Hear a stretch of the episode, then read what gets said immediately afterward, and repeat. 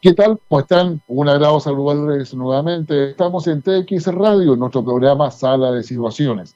un, espacio que busca entregarle información, análisis y perspectiva respecto a lo que está pasando a nivel internacional, nacional, pero particularmente para ir dando cuenta de hacia dónde nos lleva toda esta evolución, que muchas veces para algunos de ustedes el futuro se ha instalado al frente de nuestra cara, al frente de nuestra puerta, porque definitivamente el hecho que ya estemos haciendo estos programas a través de una plataforma telemática como es esta, en definitiva no era lo habitual. Siempre se habían privilegiado los programas en vivo, una, eh, de una forma muy directa de interactuar con la gente. Sin embargo, hemos descubierto de que también podemos hacer a través de esta vía o de esta, de esta manera, e incluso ampliando muchísimo nuestras posibilidades.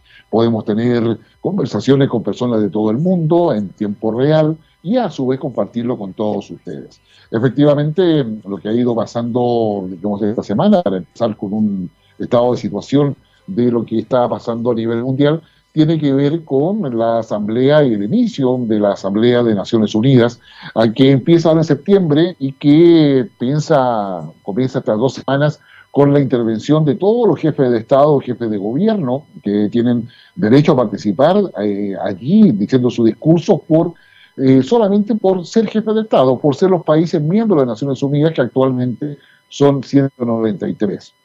Cada uno de ellos tiene cantidad de, minutos eh, asociados a su calidad de país y, consecuencia, digamos, da ese discurso que es importante para, para quienes van siguiendo la realidad internacional.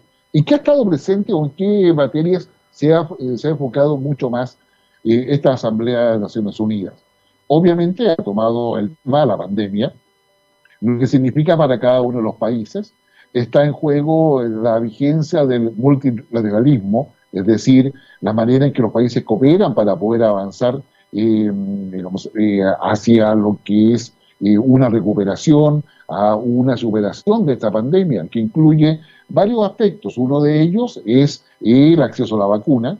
Un segundo tiene que ver con eh, la posibilidad de cooperación respecto a la vacuna. Un tercero, también, referido a, la posibilidad de vacuna, es cuáles son los efectos colaterales de que va a tener esta vacuna. Si efectivamente va solamente a el COVID-19, va a tener otros efectos en el ADN de las personas, ¿ah? o va a generar efectos colaterales que lo haga mucho más, eh, con mayores posibilidades de poder eh, tener otra enfermedad u otro virus. Hay una serie de preguntas que tienen que ver con la certificación y quién va a certificar esa vacuna. Son temas que están hoy día en el, debate. Eh, decíamos que tiene que ver con lo que está diciendo el presidente de Estados Unidos ¿ah? y también el presidente de China, ¿ah? Xi Jinping quienes eh, no han perdido oportunidad para poder eh, criticar a cada, uno de los países, pero con tonos distintos. Una parte, digamos, Donald Trump está en un discurso en el cual no solamente responsabiliza a China en torno a lo que eh, China tiene por haber sido el origen de este efecto pandémico del COVID-19, y también China lo responde de que lo importante acá es preocuparse de lo que viene a futuro y la necesidad de, reforzar el sistema internacional. Son dos visiones que son contrapuestas, que generan una mayor incertidumbre a nivel mundial y establecen de lo que podría ser una guerra fría. Y quisiera detenerme en este concepto de guerra fría en la medida en que es China el que llama a Estados Unidos a no reproducir una guerra fría. Y es interesante porque ya la semana pasada conversábamos de que en realidad no estamos hablando de una guerra fría, estamos hablando de una guerra del soft power, donde la capacidad de influencia de China en los distintos países, incluyendo Estados Unidos, cada vez mayor. Lo tuvimos con lo que es el, debate que se produce con la, con la plataforma, con la apps ¿ah? de TikTok, que finalmente termina funcionando en, en Estados Unidos al aliarse con Oracle y tener una posibilidad de mantenerse vigente en Estados Unidos. el problema detrás de TikTok es el acceso a los datos de millones de celulares que finalmente quedan eh, a disposición de esta empresa que es China, pero que está también bajo la influencia y un control eh, directo o indirecto, como usted quiera ver, del gobierno chino. Y en esa perspectiva no cabe duda de que estamos en una situación que es bastante más complicada de lo que uno podría decir. Y eso, eh, en definitiva, está generando eh, un ambiente de conflictividad a nivel mundial.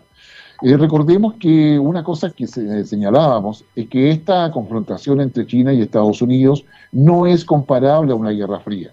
Nos da la impresión que el intento de China de seguir hablando de guerra fría es poder llevarlo a una situación que no se condice con lo que fue la Guerra Fría entre Estados Unidos o el mundo occidental y la Unión Soviética, porque ahí estaba detrás de ello las capacidades nucleares, estaban las capacidades ideológicas, la idea de que la ideología podía permear otras sociedades, que fue lo que se vivió en el continente africano, se vivió en América Latina, esta pugna entre el comunismo soviético y el capitalismo representado particularmente o especialmente por Estados Unidos. Hay entonces una cantidad de temas que, hoy día están presentes en la Asamblea de Naciones Unidas.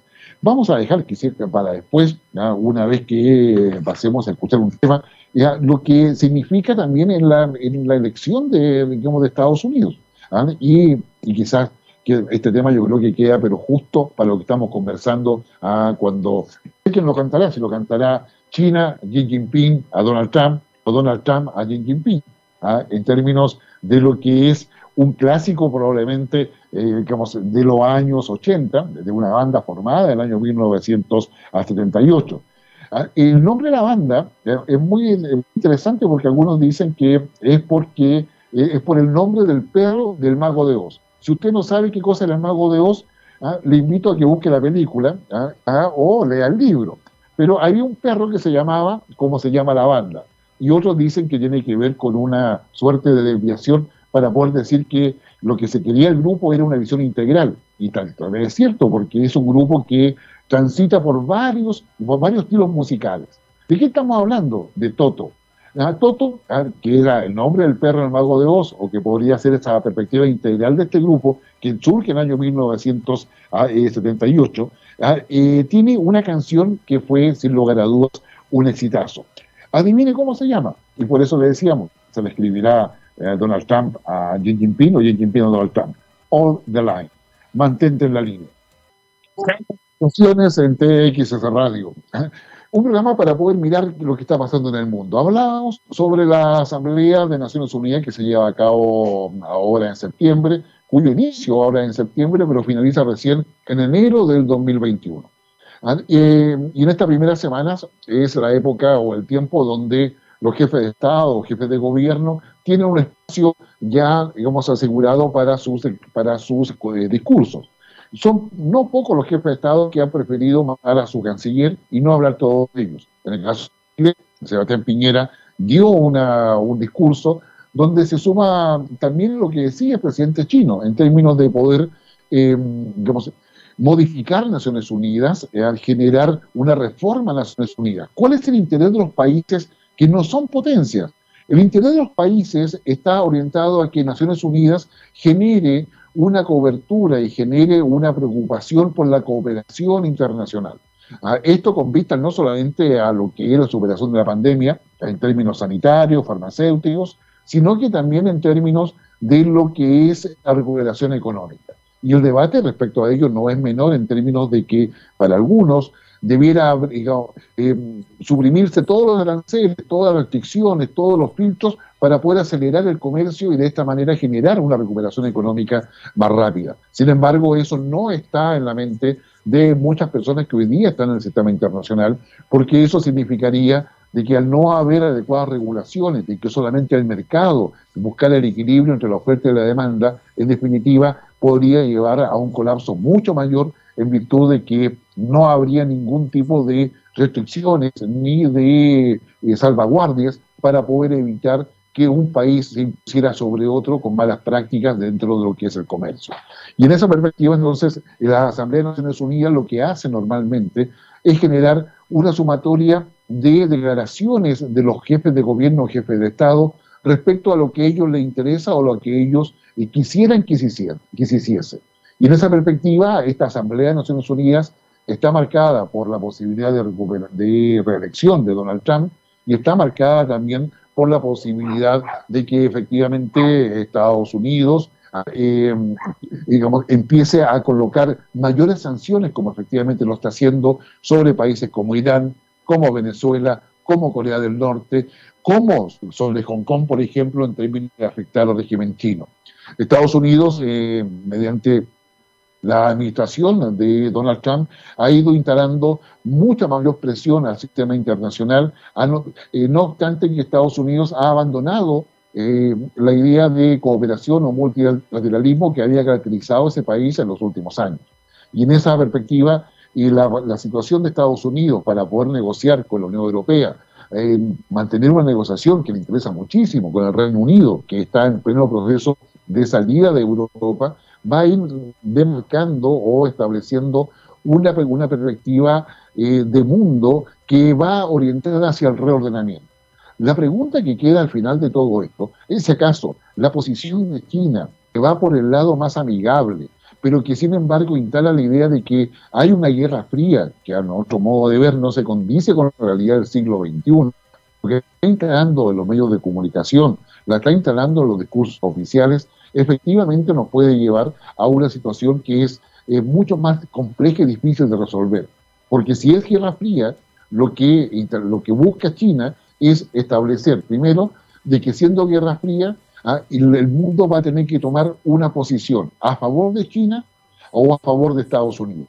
Y en ese concepto de guerra fría, lo que están pidiendo los países ah, emergentes o que, están, eh, que no son potencias es que es imposible para estos países salir de la situación de la pandemia o pospandemia sin la cooperación internacional.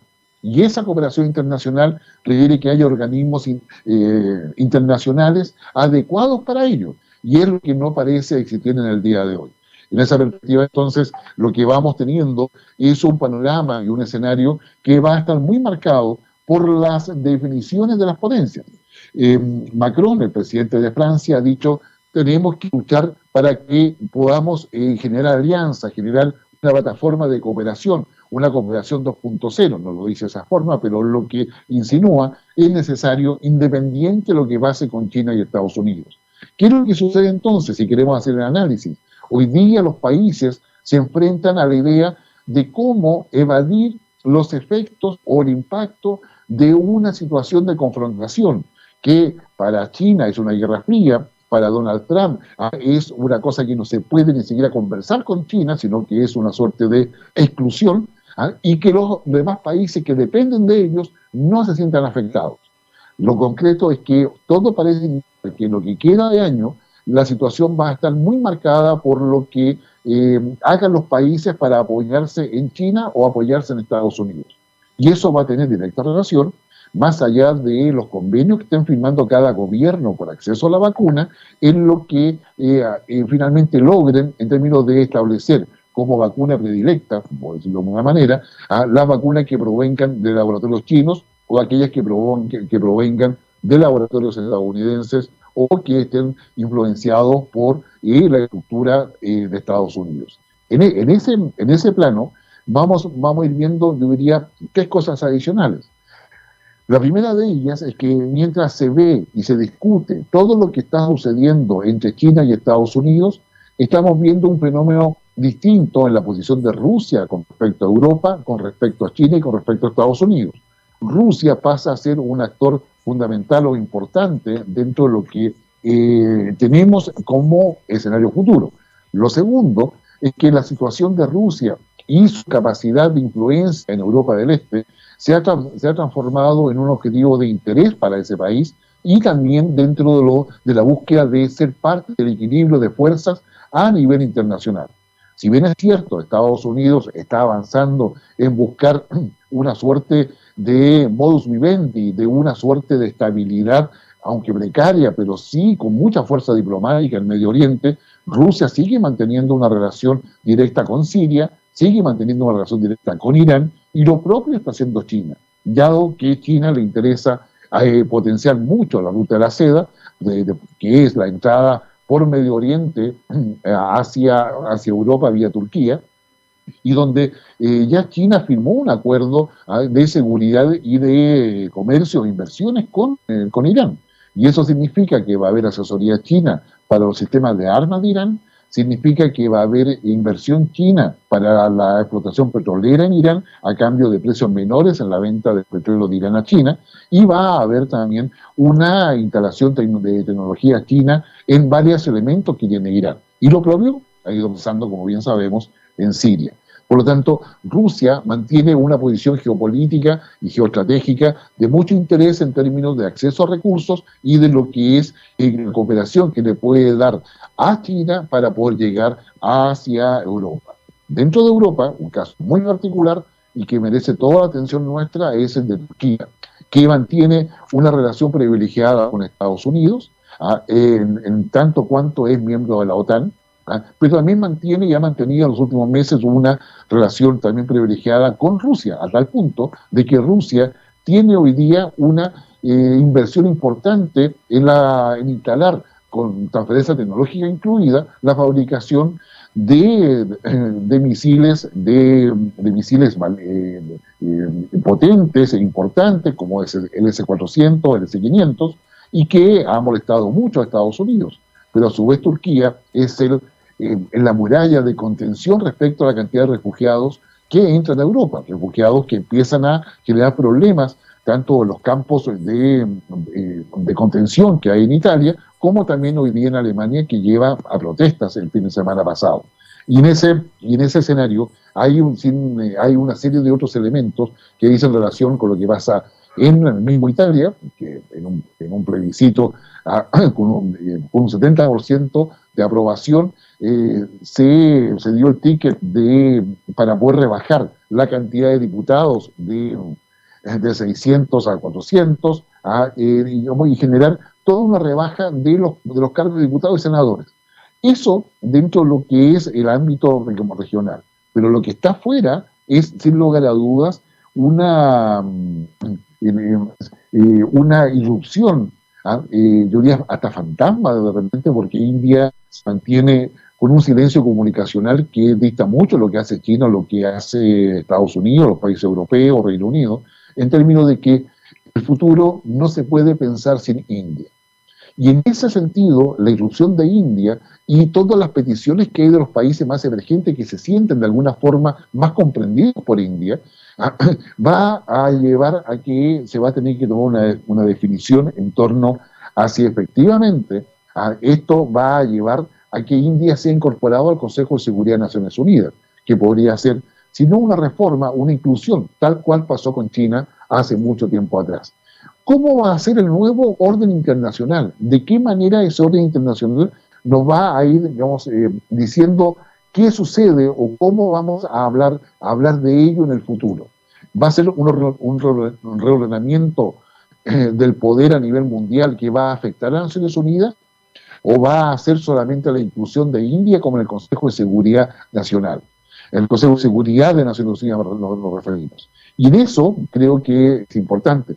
Hay, hay, yo creo que antes de irnos a la próxima canción, hay elementos que en definitiva nos hace pensar de que, que el mundo va a tener una reordenación. O sea, más que reordenación, estamos en una plena etapa de adaptación. Aquellos que piensan que va a haber una reforma completa que va a haber una suerte de gobierno mundial que va a, controlar todo, eh, todavía no hay nada de eso.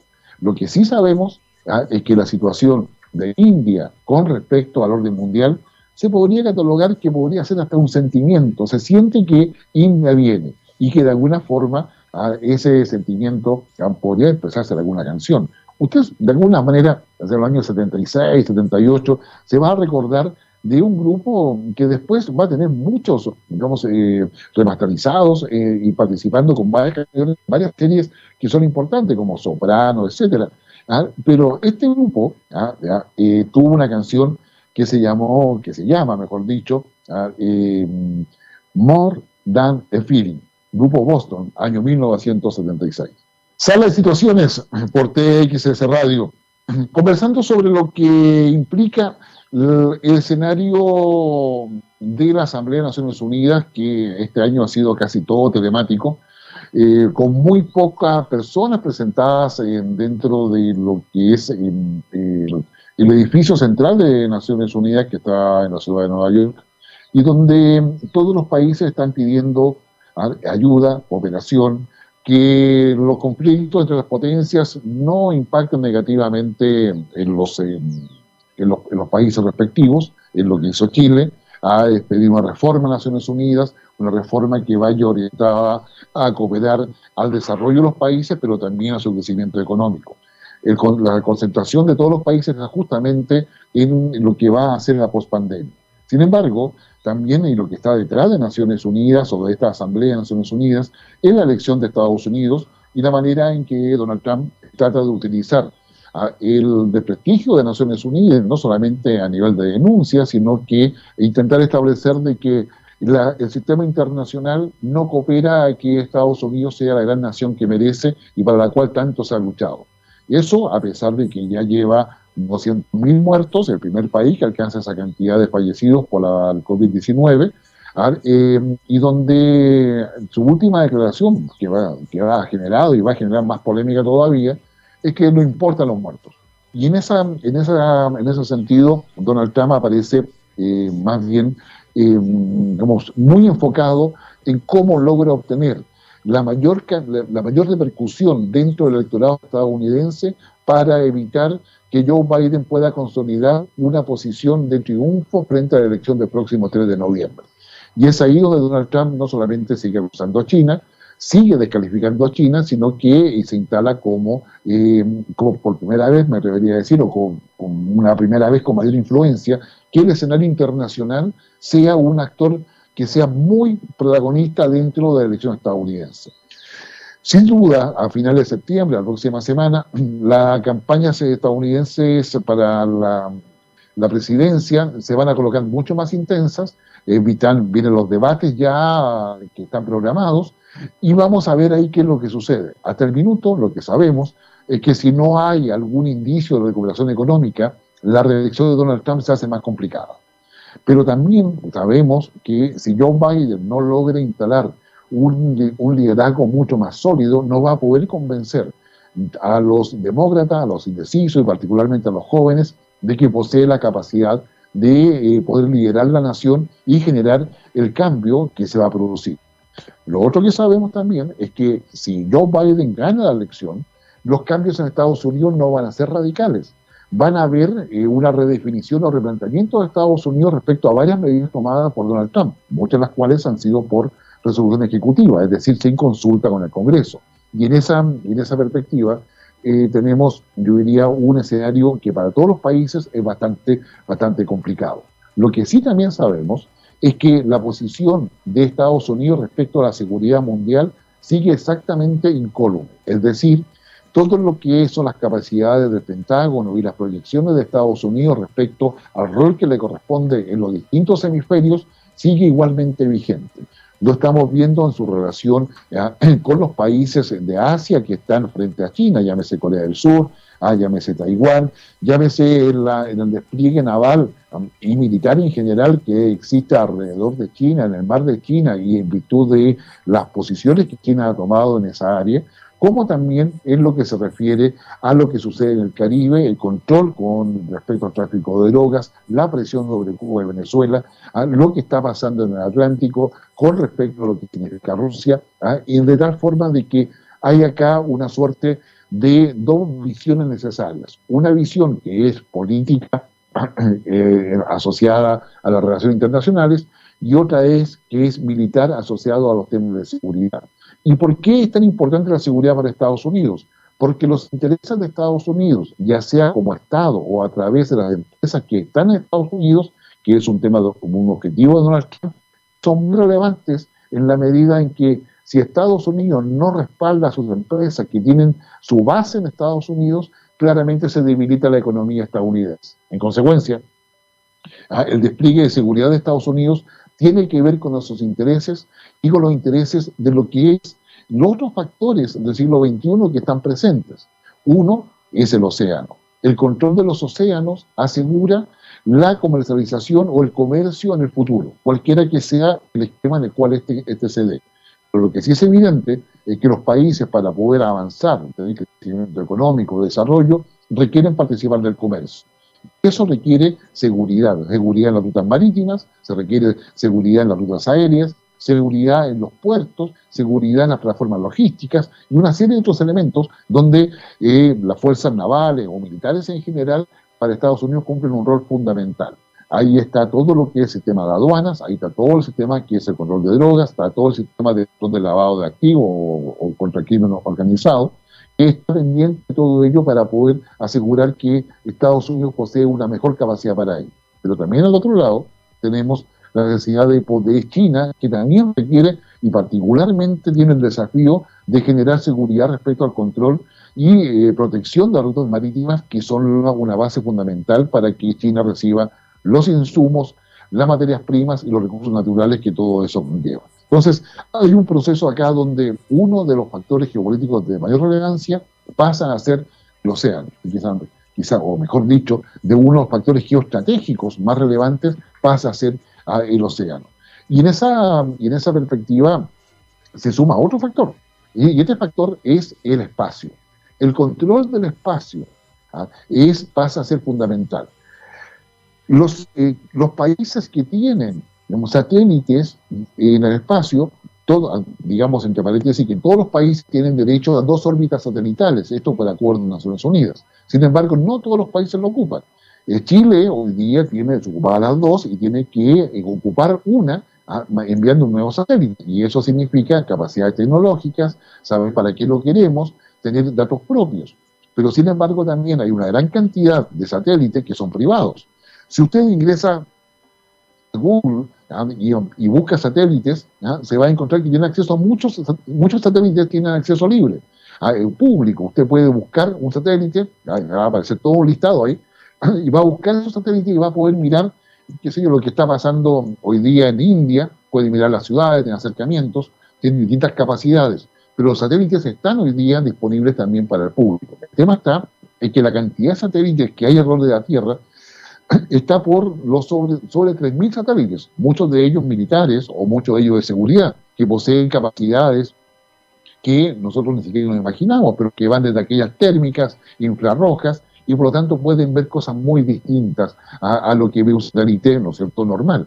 Dado que los satélites normales están orientados a poder, a buscar eh, pesca, ver dónde están los cardúmenes, dónde, dónde están los mejores lugares de pesca, está ubicado mirar como los minerales, y eso se hace por, eh, por colores, se hace por distintos, digamos, capacidades que tiene de, eh, de, identificar los elementos para saber qué tipo de minerales hay, y de ahí se hace una prospección desde satélite para poder saber cuál es la cantidad de mineral que realmente hay ahí, que no sea solamente una venta o sea solamente una pequeña cantidad está también la capacidad que tienen los satélites para poder ah, establecer el flujo, la movilidad que hay en, las rutas marítimas, terrestres e incluso en algunas ciudades.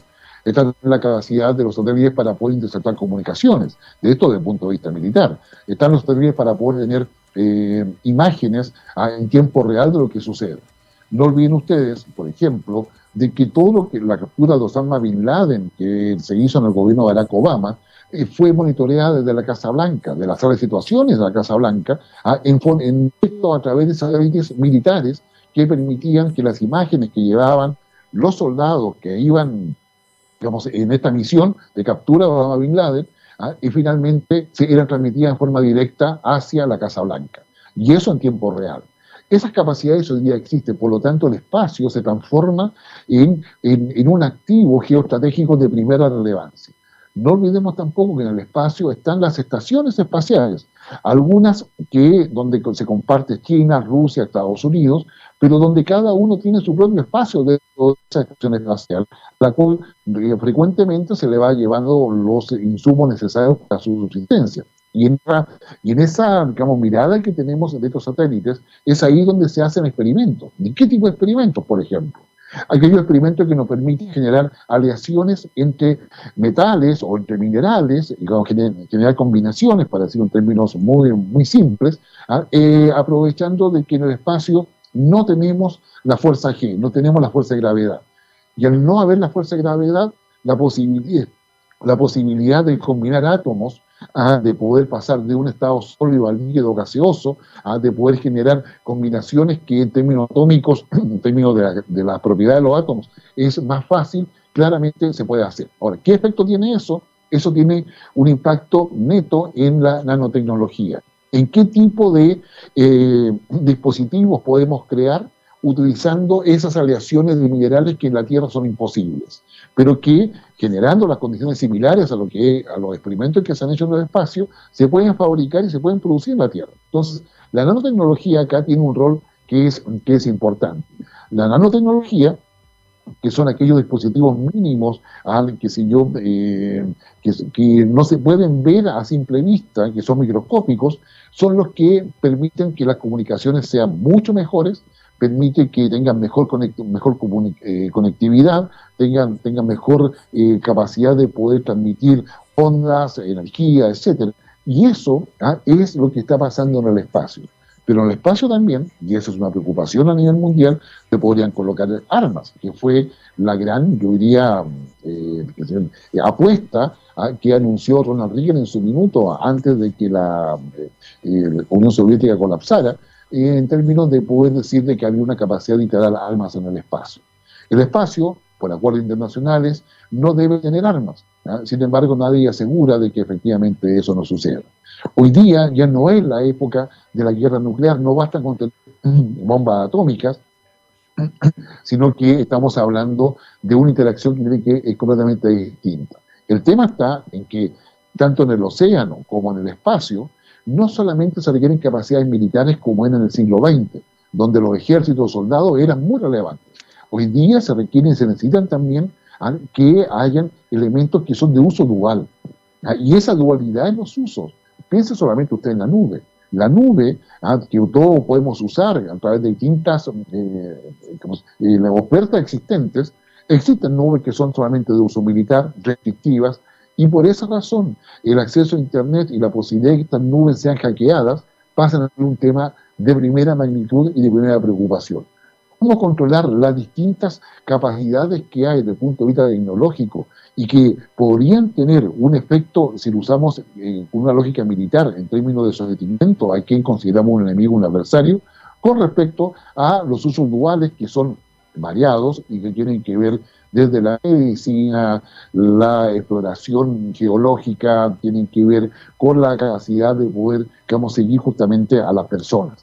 Ah, en esa perspectiva, entonces, tenemos, yo creo, que varios elementos eh, relevantes que rescatar en términos de que lo que está pasando hoy día, para volver a los orígenes de nuestra conversación, en la Asamblea General de Naciones Unidas, no solamente se va a expresar en lo que dicen los jefes de Estado, jefes de gobierno, sino en lo que se va a discutir las distintas comisiones que están ya previstas de su funcionamiento de aquí a enero. Recién en enero vamos a tener las conclusiones de esta Asamblea General.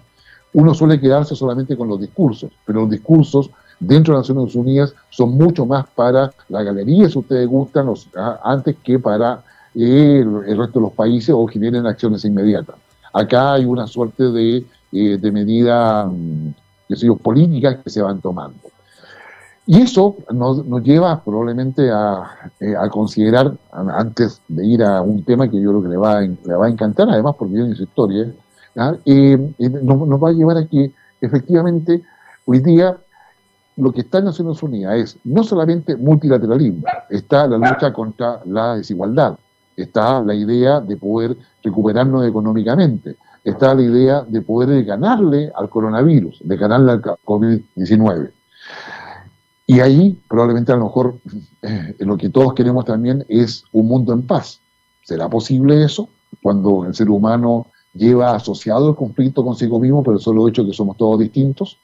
Bueno, Quizás le dejamos este tema para que usted reflexione. Un tema que eh, extrañamente no es de la banda que lo va a interpretar ahora, ¿ah? sino que es de Ras Balar, eh, en un álbum publicado en el año 1976. Usted me dirá, ¿quién es Ras Balar? Probablemente no le diga mucho, ¿ah? pero sí le va a decir cuando este grupo, Santana, ¿ah? que surge con ese sonido distintivo que marca parte importante de los 70 y los 80, y particularmente 80, ah, eh, saca este álbum que se llama Bop Y en este álbum Bop Santana, digamos, presenta esta canción que es del año 76, Winning.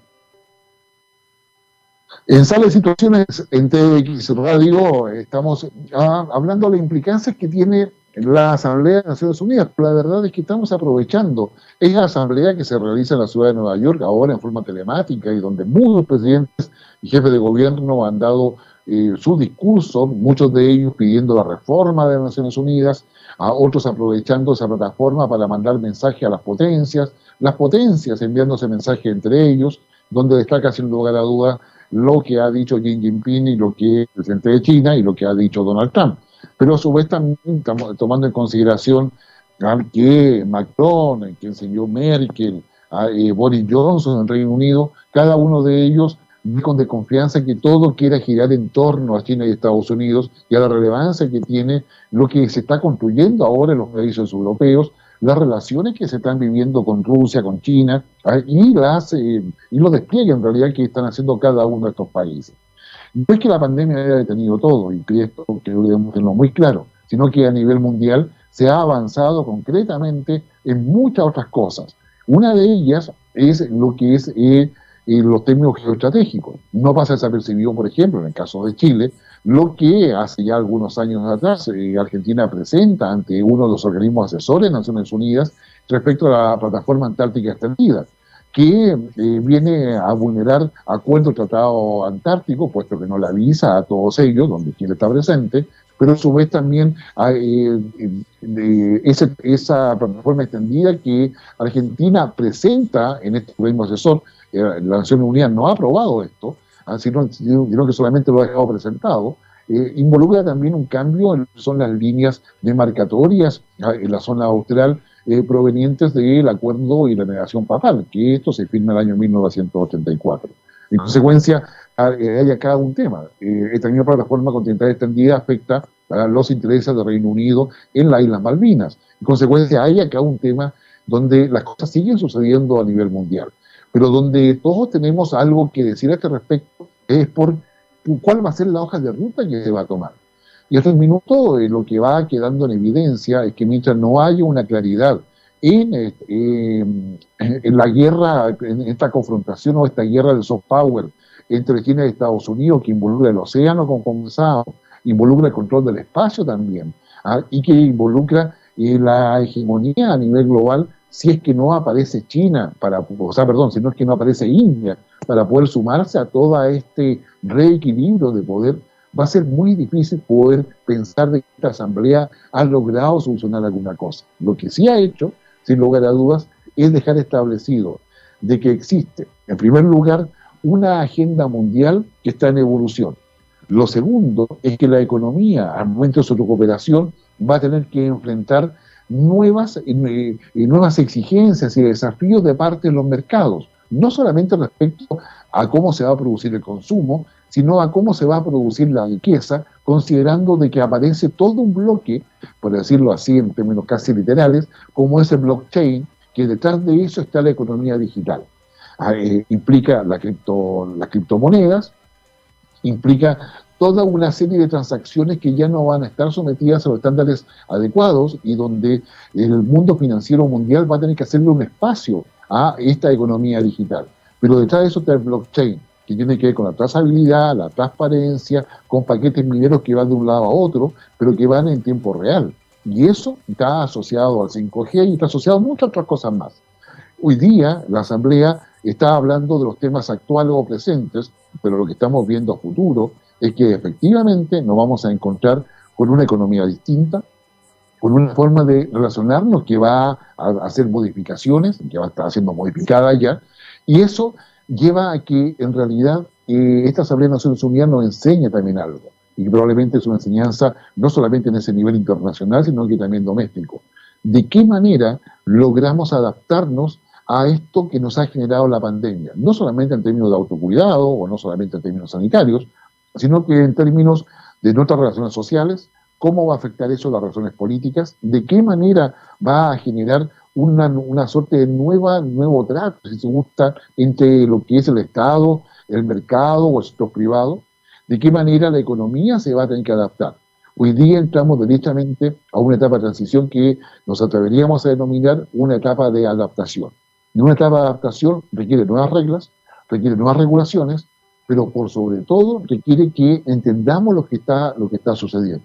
Hoy día, cada vez más todo, lo que es la tecnología, la innovación, está entrecruzada entre el uso que se le hace en términos sociales, económicos, financieros, militares, policiales ¿ah? y burocráticos del Estado.